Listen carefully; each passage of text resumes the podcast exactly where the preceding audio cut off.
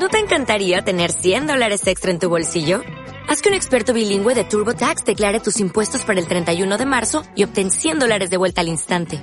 Porque no importa cuáles hayan sido tus logros del año pasado, TurboTax hace que cuenten. Obtén 100 dólares de vuelta y tus impuestos con 100% de precisión. Solo con Intuit TurboTax. Debes declarar para el 31 de marzo. Crédito solo aplicable al costo de la presentación federal con TurboTax Full Service. Oferta sujeta a cambios o cancelación en cualquier momento.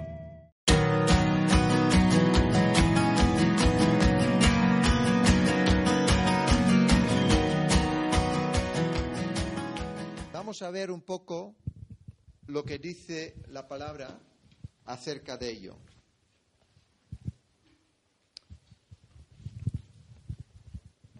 Lo curioso es que hemos cantado mucho al Espíritu Santo y el Espíritu Santo siempre está cuando Dios está haciendo algo nuevo.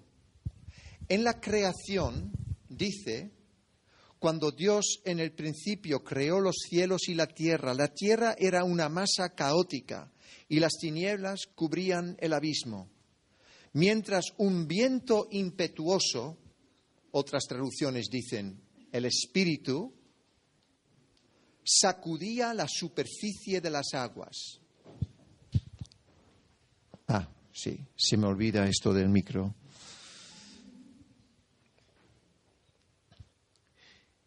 Y en el original se dice aquí Ruach Elohim, Ruach el viento de Dios, Elohim de Dios. Y luego en la historia de la creación dice que Dios dice, quiero reunir a toda el agua para que se crean los océanos, el mar, y para que se genere la tierra. Y todo esto Dios hace todo por amor, porque quiere crear un paraíso, un ambiente perfecto para luego los que iban a ser la corona de su creación, que somos tú y yo, el ser humano. Hombre y mujer los creó. Entonces el viento estaba en la creación del mundo.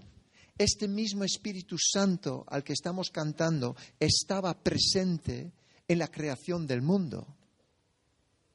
Significa algo este poder. Y cuando luego dice en Génesis 2 que Dios usa la arcilla del suelo para crear al hombre, y esta arcilla, con esto, hace el hombre exterior. ¿Y qué pasa luego? Dice, sopla en la nariz del hombre y se convierte en un ser vivo. Entonces, otra vez, el viento, el soplo, está presente en la creación de algo nuevo.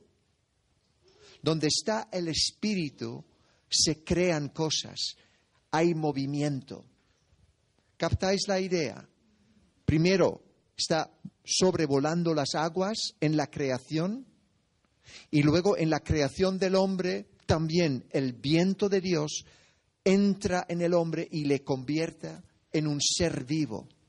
Porque Dios dice, hagamos al hombre, al ser humano, a nuestra imagen y semejanza. Nos parecemos a Dios. ¿Y por qué nos parecemos a Él?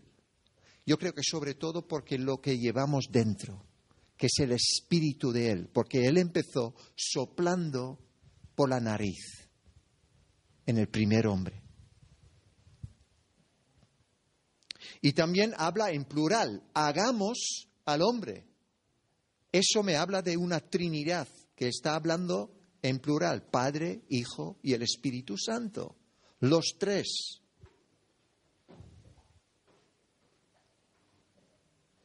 Y cuando Dios ha creado el hombre, Él está caminando por el jardín que ha creado. Hay una comunión directa, una relación íntima entre Dios Padre y sus hijos. Esa es la idea de Dios, esa presencia directa. Cuando ya han caído en la trampa del diablo, Adán y Eva se esconden y dice luego en Génesis 3, 8, estaba paseando Dios por el jardín al fresco de la tarde. Allí estaba andando, paseando Dios Padre, contacto directo con sus hijos. Ese es el corazón del Padre. Os quiero cerca. Veo a muchos bebés muy monos aquí, son para comértelos. Ese es el sentir del Padre. Yo te quiero cerca de mí. Luego, la Biblia nos habla de que Dios hace un pacto con los que llamamos los patriarcas, ¿no? Abraham, Isaac y Jacob. Y pues por una hambruna, la familia de Jacob termina en Egipto, allí tiene que pasar 400 años en esclavitud, hasta que Dios se compadece de ellos, escucha sus clamores y escoge a Moisés para sacarles de allí. Y sabéis la historia, cuando están huyendo, están en un problema, porque ante el Mar Rojo no pueden pasar. Delante agua, detrás un ejército que no tiene buenas intenciones con ellos. ¿Qué pasa?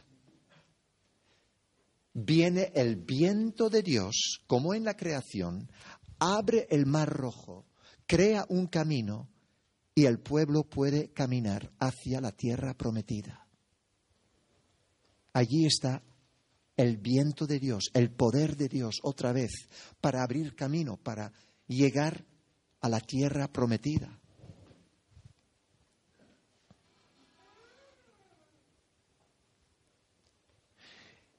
Y luego entra el pueblo en el desierto, pasan 40 años allí, porque son muy tercos y no quieren escuchar, pero Dios aprovecha y le da sus normas de vida a través de Moisés. Y estas normas de vida son para nuestro bien.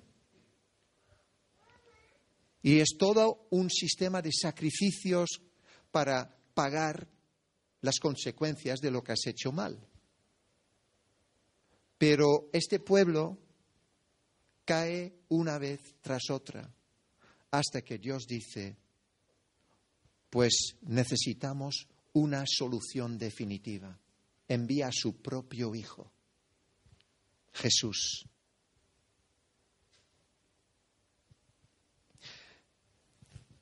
Y cuando hablamos de Jesús, antes de que él empieza su ministerio público, es bautizado por Juan el Bautista y al ser bautizado ve una paloma bajando del cielo como símbolo de que el Espíritu Santo, el ruach, el viento, el aliento de vida de Dios reposa sobre él. Algo nuevo el ministerio de Jesús. Y Jesús empieza a hablar. Su mensaje es convertíos porque el reino de Dios está cerca, ha llegado cerca. Ese es su mensaje.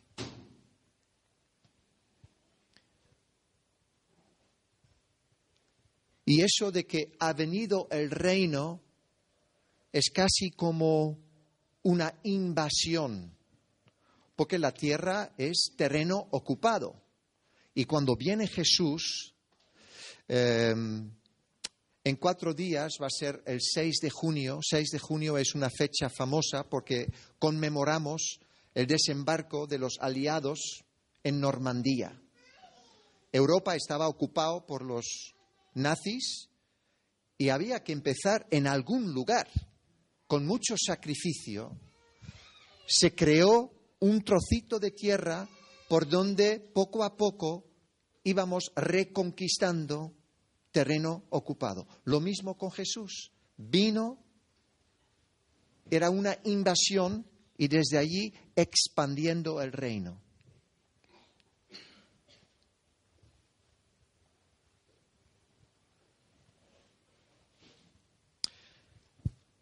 Jesús también enseña que como creyentes, para seguirle a Él, tenemos que nacer de nuevo.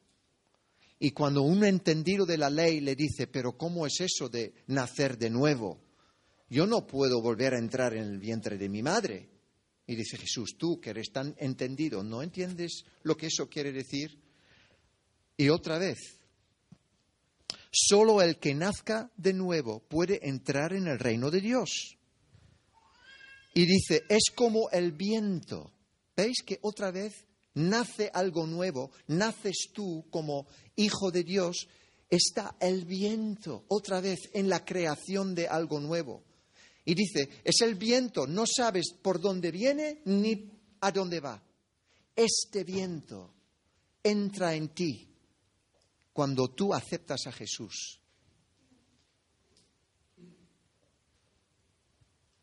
Y luego Jesús dice en sus últimas palabras, nos da una gran comisión. Id a todo el mundo y haced qué? Discípulos, seguidores, alumnos, aprendices. Esto es su gran mandato. Pero también cuando vamos a Hechos, vamos a Hechos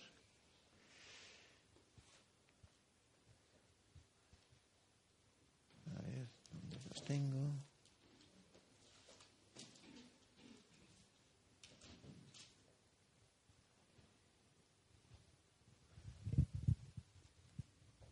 Entonces, ¿captáis esto lo que dije de la invasión en Normandía? Que estamos en un terreno pequeño y tenemos, tenemos que reconquistar. Aquí en España eso suena mucho, ¿no? La reconquista.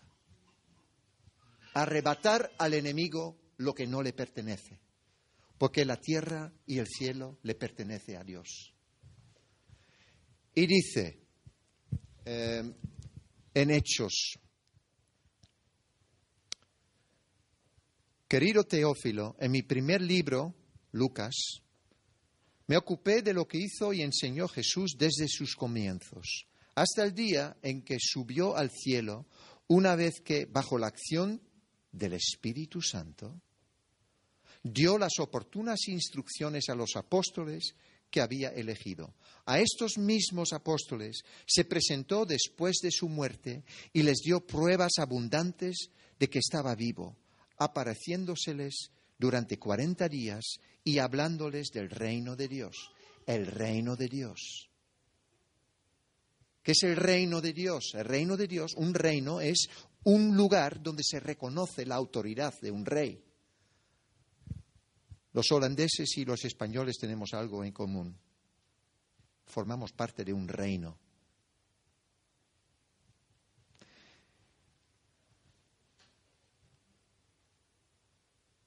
Con ocasión de una comida que tuvo con ellos, les ordenó, no os marchéis de Jerusalén, esperad al que el Padre cumpla la promesa de que os hablé porque Juan bautizaba con agua, pero vosotros seréis bautizados con el Espíritu Santo dentro de pocos días.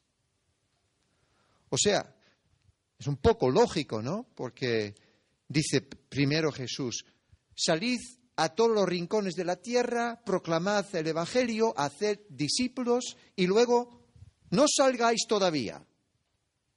Entonces, falta algo para poder llevar a cabo la gran misión.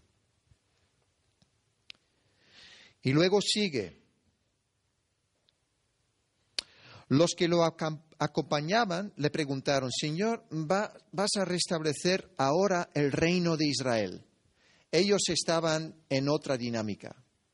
Ellos querían un reino para dar una patada a los romanos y volver a tener la gloria con David y Salomón, el gran reino, ¿no? Y dice Jesús, no es cosa vuestra saber la fecha o el momento que el Padre se ha reservado fijar.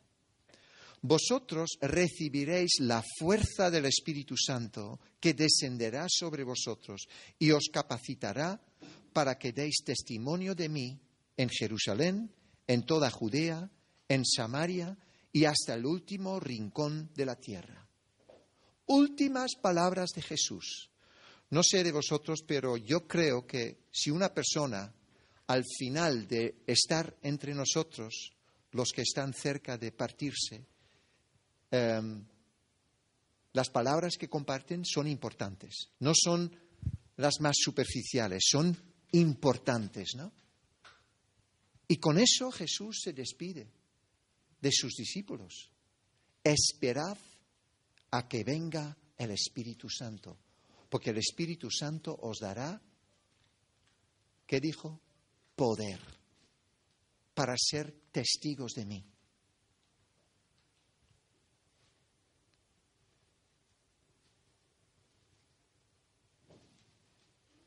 Y con eso hemos llegado a lo que estamos celebrando hoy, Pentecostés, la venida del Espíritu Santo.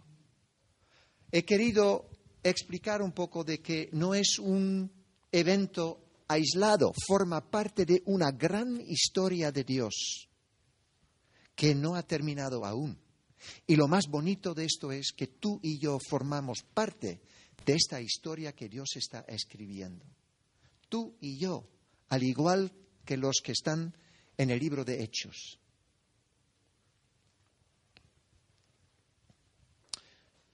Pues Pentecostés es un nombre que le hemos dado. Los judíos devotos iban tres veces al año a Jerusalén. Y la tercera fiesta donde todos iban, también de muy lejos, era lo que se llamaba la fiesta de las semanas o la fiesta de la cosecha era para agradecer a Dios por todo lo bonito y lo bueno que había dado. Y Pentecostés es simplemente 50. 50 en la Biblia también es un número de júbilo. Entonces algo bonito está por suceder.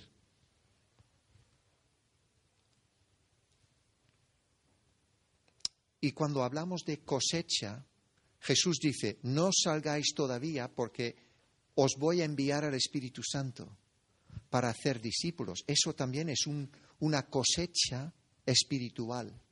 No es una cosecha de trigo, sino espiritual, por la cual necesitamos al Espíritu Santo.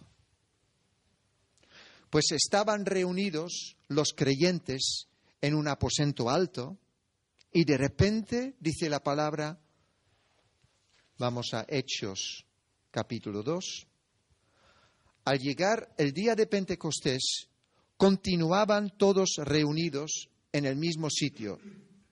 Los entendidos dicen que eran unos 120 que estaban reunidos allí. De pronto, un estruendo que procedía del cielo y avanzaba como un huracán. Una canción cantaba Sopla a mí con tu amor como un huracán, ¿verdad? Otra vez el viento invadió la casa en que estaban congregados. Vieron luego una especie de lenguas de fuego que se repartían y se posaban sobre cada uno de ellos. El Espíritu Santo los llenó a todos y enseguida se pusieron a hablar en distintos idiomas según el Espíritu Santo les concedía expresarse. Se hallaban entonces hospedados en Jerusalén judíos devotos llegados de todas las regiones de la tierra, los cuales al oír el estruendo acudieron en masa, en masa, y quedaron perplejos, pues cada uno oía hablar a los apóstoles en su idioma nativo tan estupefactos y maravillados estaban que decían, ¿no son estos Galileos? Galileos en aquel momento, como aquí se hace las bromas del lepe, así se les veía a los Galileos, un poco tipo paleto, no, no estaban al tanto de como el resto, ¿no? ¿Cómo es que cada uno de nosotros los oímos expresarse en nuestro propio idioma nativo? Entre nosotros hay partos, medos, elamitas, los que hay, residen en Mesopotamia, en Judea, etcétera, etcétera. Pues bien, todos y cada uno los oímos referir en nuestro propio idioma las cosas portentosas de Dios. Pues yo para mi pan diario me dedico a dar clases de inglés y yo doy fe que esto es un auténtico milagro ¿Cuántos sufrimos para aprender otro idioma? Lo hemos sufrido nosotros al venir a España, tuvimos que aprender el castellano y no es fácil. Estamos todavía aprendiendo todos los días. Así que cuando uno de repente, tú imagínate, hablas ruso a la perfección, sí, o nigeriano, o chino, ¡shas! Es impresionante. No es un mérito humano, es obra sobrenatural del Padre. Y Dios sabe muy bien qué hace, sabe tan bien qué hace, porque eso de Pentecostés es un cumplimiento de la promesa de Jesús, también lo que había anunciado Juan el Bautista, yo os bautizo con agua, pero el que viene después de mí os bautizará con eso. Y también dice Pedro luego en su discurso, es el cumplimiento de la profecía de Joel. Y hablando de Pedro, Pedro que antes había negado a Jesús, que era un poco de miedo, ¿no? Le importaba mucho lo que dirán de mí y no estaba muy valiente.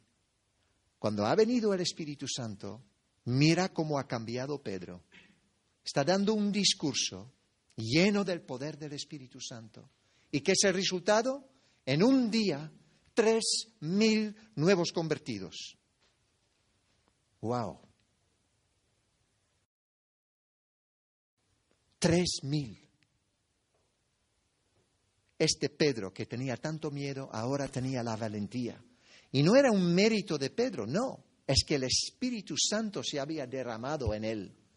Entonces no era ya Pedro solo, era simplemente el, micrófono ¿no? que transmite. Ya no soy yo solo, es el Espíritu.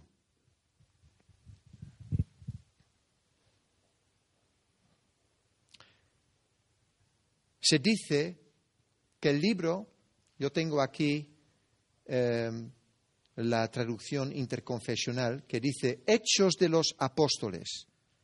Pero ¿quién es el verdadero protagonista de todo este libro? El Espíritu Santo. El Espíritu Santo, porque es una historia tras otra donde el Espíritu Santo habla a la gente, les da instrucciones que a veces no, no encajan, que no cuadran con nuestro enfoque racional. Pero ese es lo que significa andar en lo sobrenatural, en lo espiritual.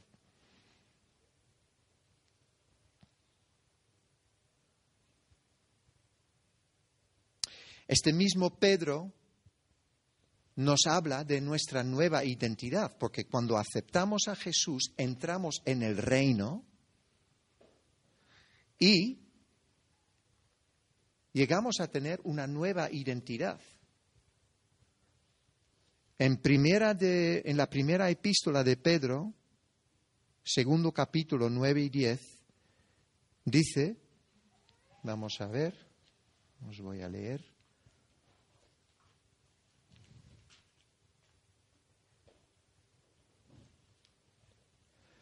Primera de Pedro, capítulo 2. Pero vosotros sois una raza, una nación elegida sacerdocio real. Somos todos sacerdotes al servicio del Rey. Nación consagrada, apartada, dedicada a Dios. Pueblo de su posesión. ¿Por qué? ¿Para que nos sintamos importantes? No. Destinados a proclamar las grandezas de quien nos llamó de las tinieblas a su luz maravillosa. Esa es nuestra nueva identidad. Esta es una reunión de sacerdotes. Tú y yo somos sacerdotes.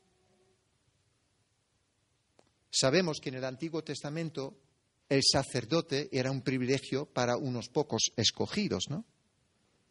El sacerdote, además, era el único que tenía acceso directo a Dios. Y el pueblo tenía que estar a distancia, pendientes de lo que Dios hablaba. Gracias a Jesús, ahora mismo tú y yo tenemos acceso directo a Dios. La palabra para sacerdote en latín es pontifex. Y pontifex es constructor de puentes. No los fines de semana extendidos, sino puentes de verdad. Con los que todavía no han entrado. Tú y yo somos la conexión entre el reino de Dios y los que están todavía fuera. Tenemos esa función.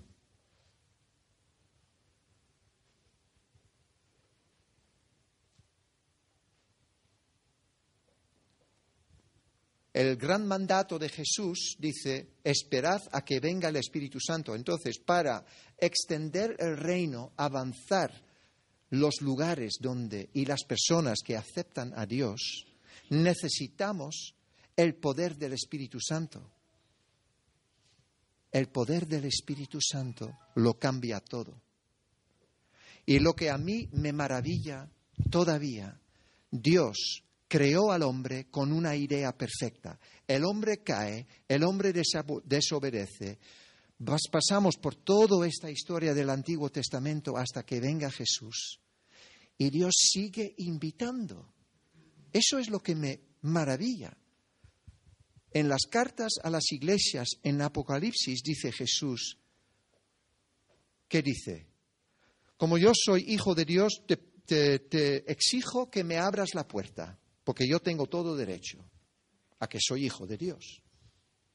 No dice, llamo a la puerta, al que me deja entrar, cenaré con él. Todo un caballero, hijo de Dios. Este es Jesús. Y Dios, su gran ilusión, y yo la verdad que no lo entiendo bien porque Dios sabe hacerlo mucho mejor que nosotros, pero de alguna forma misteriosa quiere avanzar su reino usándote a ti y a mí. ¿A qué es maravilloso? Que el Dios Todopoderoso quiere usarte a ti. Y dice, a través de ti voy a hablarle a ese chico. A través de ti voy a demostrar quién soy yo. Nosotros somos portadores de la imagen del Padre del carácter de Jesús. Esta es nuestra misión.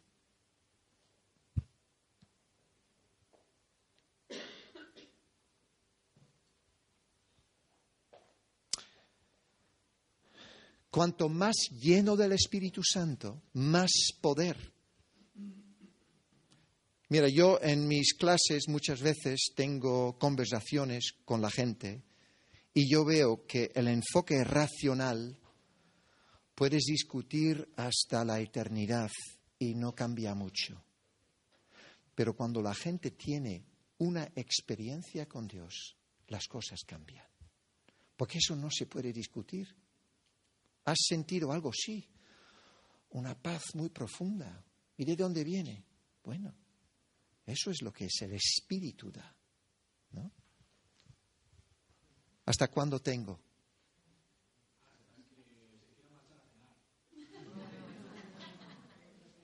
Ah, ¿y cómo estamos de, de hambre, de cena? Sí, por eso digo. Vale, aproximadamente. Entonces puede ser la una más o menos. Sí, sí. Sí. Sí, estoy en horario inglés, entonces llevamos una hora de ventaja. Con lo que yo quiero terminar, ¿cómo podemos ser más llenos del Espíritu Santo? Lo que muchas veces oramos, ¿no? Que dices, pues si ya tenemos al Espíritu Santo, ¿para qué necesitamos más? Pues nunca es suficiente. Jesús mismo habla que dice, ahora el Espíritu Santo antes de que Él se iba al cielo, dice, ahora el Espíritu Santo vive con vosotros, pero después estará en vosotros. Hay una gran diferencia. Tener al Espíritu Santo como alguien a distancia o alguien que está dentro de mí. Hay una gran diferencia.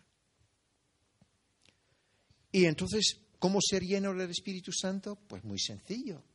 Preguntar, pedírselo al Padre. Jesús dice, si tú pides al Espíritu Santo al Padre, ¿cómo te lo va a negar? Si vosotros que sois malos sabéis dar buenos regalos y buenas cosas a vuestros hijos, ¿cómo vuestro Padre en el cielo os va a negar algo tan bueno, tan beneficioso que es el Espíritu Santo? También estar abierto a recibir más de Él. Yo, por naturaleza, soy un hombre muy racionalista. Y me ha costado mucho soltar el control, porque ¿sabe lo que pasa? Cuando tú dejas al Espíritu Santo obrar, tú pierdes control. Y eso da mucho miedo, ¿verdad? Es que tenemos todo controlado. Seguro de vida, seguro de coche, seguro de casa, todo está cubierto. Tenemos controlar, controlar. Oye, eso me da mal rollo, eso del espíritu y de que dejan el espíritu. ¿Y cómo controlas? Pues no hace falta controlar. Colaborar con Él. Indícame, Espíritu Santo. Dirígeme, háblame. ¿Qué tengo que hacer? Y ser lleno del Espíritu Santo no es como un bautizo único, es llenarse una vez tras otra. Cada vez que estamos reunidos aquí, el Espíritu Santo está aquí, nos vuelve a llenar. Es lo que necesitamos, porque cuando yo tengo un lago y nunca entra agua fresca, ¿qué pasa? El agua se ensucia, empieza a oler mal, necesitamos nuevo suministro y también pasárselo a otros. Esa es la idea de Dios. Entonces, recibir más del Espíritu para dar más del Espíritu.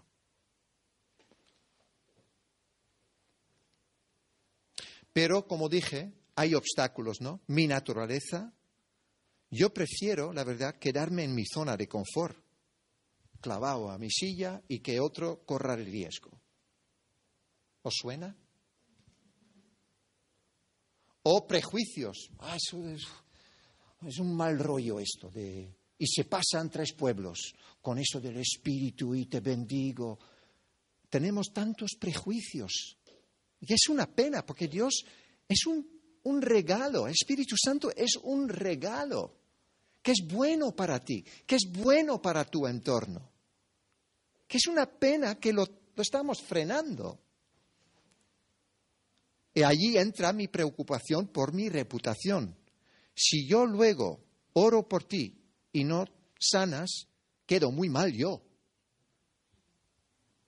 Es correr un riesgo. Y ahí falta de fe, miedo, duda. ¿Os acordáis que os hablé de que todos somos sacerdotes? Tú y yo somos sacerdotes. Es un gran privilegio. Resumiendo, hoy es día de Pentecostés.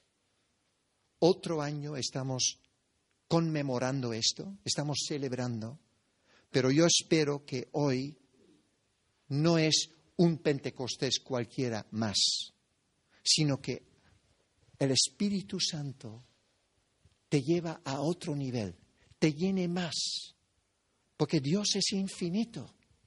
Dios es infinito. Cada vez cuando yo llego a entender una cosa, da la sensación que Dios dice, ah, y pensaba saberlo todo ya. Pues chico, vamos a elevar un poco el nivel. ¿Ves que las cosas se ven distinto de, este nivel? Y poco a poco, y Dios ha tenido muchísima paciencia conmigo, muchísima. Me da una oportunidad tras otra.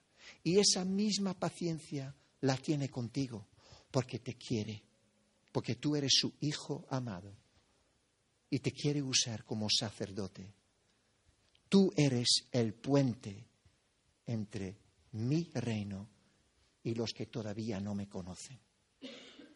Y para que esto sea efectivo, tú necesitas un motor, que es el Espíritu Santo, porque no puedes hacerlo por tu cuenta.